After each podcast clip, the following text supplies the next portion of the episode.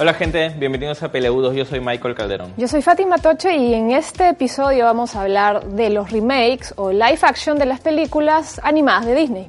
Se viene la de La Bella y la Bestia, que es la versión live action de la película de 1989, de la versión animada. Primero vamos a ver el tráiler y después conversamos. I want adventure in the great white somewhere. Hello? I want it more than I can tell. Come into the light. For once it might be grand What if she is the one? to have someone understand. Pleased to meet you. I want so much more than they've got planned.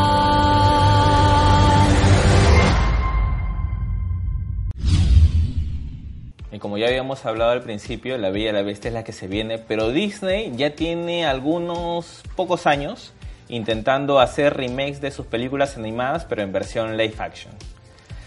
Hasta ahorita ha ido bien, pero eso no garantiza que sea el mejor de los recursos para presentar estas películas a una nueva generación. Sí, la verdad a mí siempre me dan reparos los remakes en general y los live action. Bueno, yo tengo mucho más referentes de live action que vienen del, del manga, del anime. Y incluso en ese, en ese contexto siempre son muy criticados. Siempre son muy criticados porque no se puede normalmente reflejar la fantasía o la ciencia ficción que se da en este tipo de historias. Y sobre todo porque en el caso de Disney está tocando películas que son como que dentro de lo que es la filmografía del estudio, son casi sagradas. Es decir, La Bella y la Bestia y El Rey León, eh, La Bella y la Bestia que se viene ahorita, El Rey León se viene el próximo año, 2019, no me acuerdo, eh, son películas fundamentales de lo que es la historia animada de Disney. Entonces, no es tan sencillo como, bueno, ya tengo la tecnología y ahora voy a poner a la taza eh, en live action y a la bestia con maquillaje, más los efectos especiales. No es tan sencillo, tienes que recrear la magia de lo que es eh, la película. Y eso no se hace solamente con efectos especiales. Necesitas una mano experta, necesitas eh, una idea clara de qué es lo que quieres trasladar o qué adicional o diferencial le quieres dar en comparación con lo que tenías en la versión animada. Es más, y en el caso específico de La Bella y la Bestia, ya hubo una, incluso una serie de televisión, este...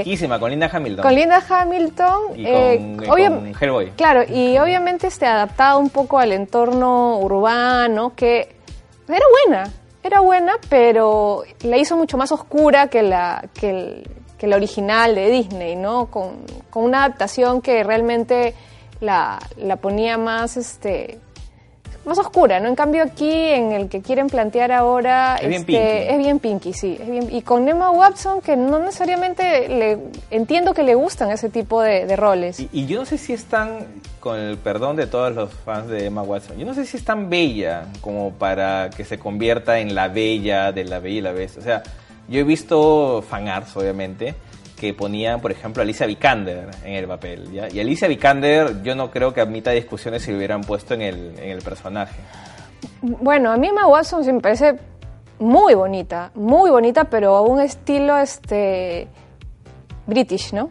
Que es una belleza un poco distinta. Ahora, en el caso de la serie de televisión tampoco es que Linda Hamilton pues sea Ah, no, Miss claro. Universo. El, el tema es la confrontación entre un monstruo, digamos, alguien que un monstruo y una y una mujer, digamos, este no que no tiene que ser, creo yo, extremadamente bella para que la historia funcione. ¿no? Incluso hace unos pocos años hubo una versión europea que tenía a Vincent Cassel como la bestia y a Lia Seydoux, la esta actriz que salió en James Bond y en eh, Plus de Warm Color como la bella. No es tan buena, pero por lo menos era una versión que intentaba ser un poquito más perversa de este cuento de hadas, que en realidad no es tan cuento de hadas tampoco. Pero vamos, intentó hacer algo, algo más. Eh, lo que ha venido haciendo Disney hasta ahorita es, dependiendo del director que le toca, es básicamente trasladar lo que ya había hecho en las versiones animadas. Ha intentado hacer algunos giros, como por ejemplo en el caso de Maléfica. En Maléfica se centran en la villana y no tanto en la bella durmiente. Y por ejemplo lo que a mí me gustó mucho fue Cenicienta.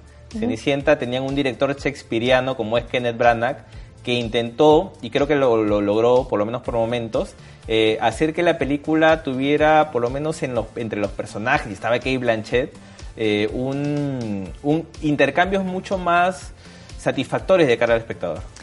Es que yo creo que justamente el, el valor agregado del plus que debería tener estas películas live action es darle un giro a la historia o, hacerla más perversa, más oscura o, o darle un giro. Entonces, si no lo tiene, yo creo que pierde un poco el interés. Mire, tenemos casos de, no sé si la llegaste a ver esta película española que era una especie de remake de Blancanieves, que es una película además en blanco y negro, este, que hace una analogía entre las corridas de toros, y, o sea, es algo totalmente nuevo, basado ¿no? en, este, en esta historia de Blancanieves, por ejemplo. Entonces, sí te aporta algo.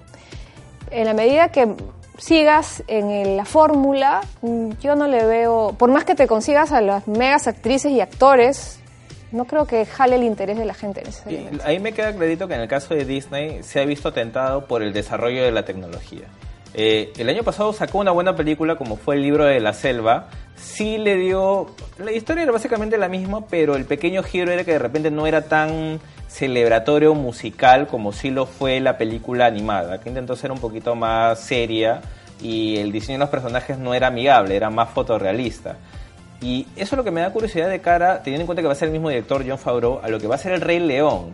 El Rey León, le pongo, le doy el beneficio de la duda por el director, le doy el beneficio de la duda porque regresa James Earl Jones como Mufasa, pero qué complicado trasladar eso a una nueva versión, por mucho que el desarrollo de tecnología ya te permita hacer versiones convincentes de Mufasa o de, o de Simba, ¿no?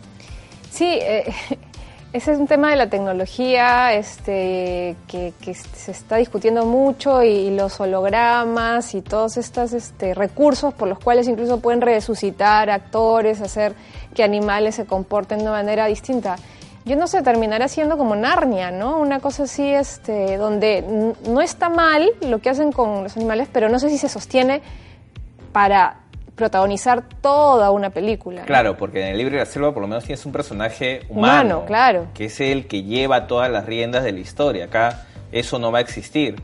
Y no acaba ahí, porque también hay planes para hacer Dumbo, que es una. que es con.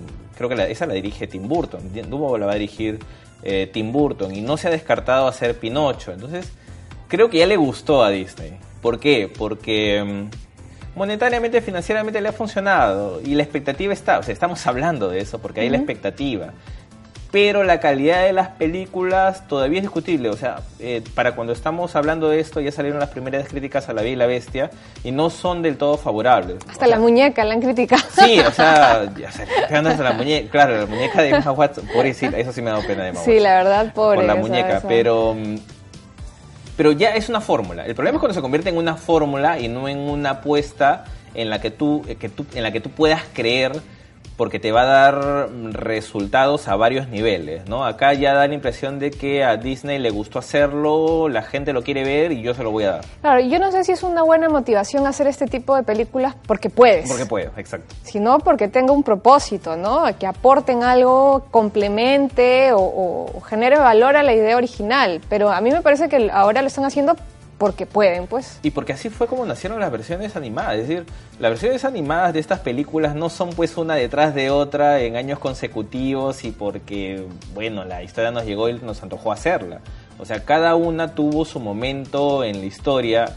Eh, en el caso de Disney, entre finales de los 80 y principios de los 90 tuvo esta, esta pequeña eh, eh, esta pequeña época dorada en la que con La Bella la Bestia, El Rey León, Aladino, volvió a lo que había sido en, sus principios, o de la época de Blancanieves o Pinocho. Entonces, y de ahí lo abandonó para pasar a lo que eran las versiones animadas en computadora a partir de Toy Story. Pero no fue una apuesta pues este, calculada como parece ahora, que, creo que es el principal reparo que cualquiera que le pueda gustar este tipo de películas tiene. Además, incluso yo cuestiono si hoy por hoy al público le sigue atrayendo ese tipo de historias, digamos, eh, clásicas como la de la Bella y la Bestia, esas historias de amor románticas que van más allá de, digamos, de la apariencia física y demás. Yo no sé si ahora eso engancha con los niños o adolescentes y menos aún si son valores que necesariamente vale la pena seguir transmitiendo. Pero yo creo que los números le van a dar la razón. Bueno. Eh, eh, y, por ahí empieza todo. Sí, Y por seguramente. ahí empieza todo. Entonces, Por ahora, eso es lo que tenemos. Se vienen estas películas. Yo creo que algunas van a ser mejor que otras. Yo espero en todo caso que no sean simplemente versiones de lo ya visto, para que por lo menos esperemos algo adicional y no solamente la curiosidad de, mira, Emma Watson es la bella. Y nada más, ¿no? Sí, igualmente yo espero, digamos, que, que, que se aporte algún giro, algo interesante a la historia, que pueda enganchar a las nuevas generaciones con estas, estas eh, historias clásicas que en su momento pues marcaron una etapa, ¿no? Vamos a ver, hay que darle el beneficio de la duda y ir al cine y mirar a ver qué tal. Eso ha sido Peleagudos. Nos vemos hasta la siguiente edición. Chao.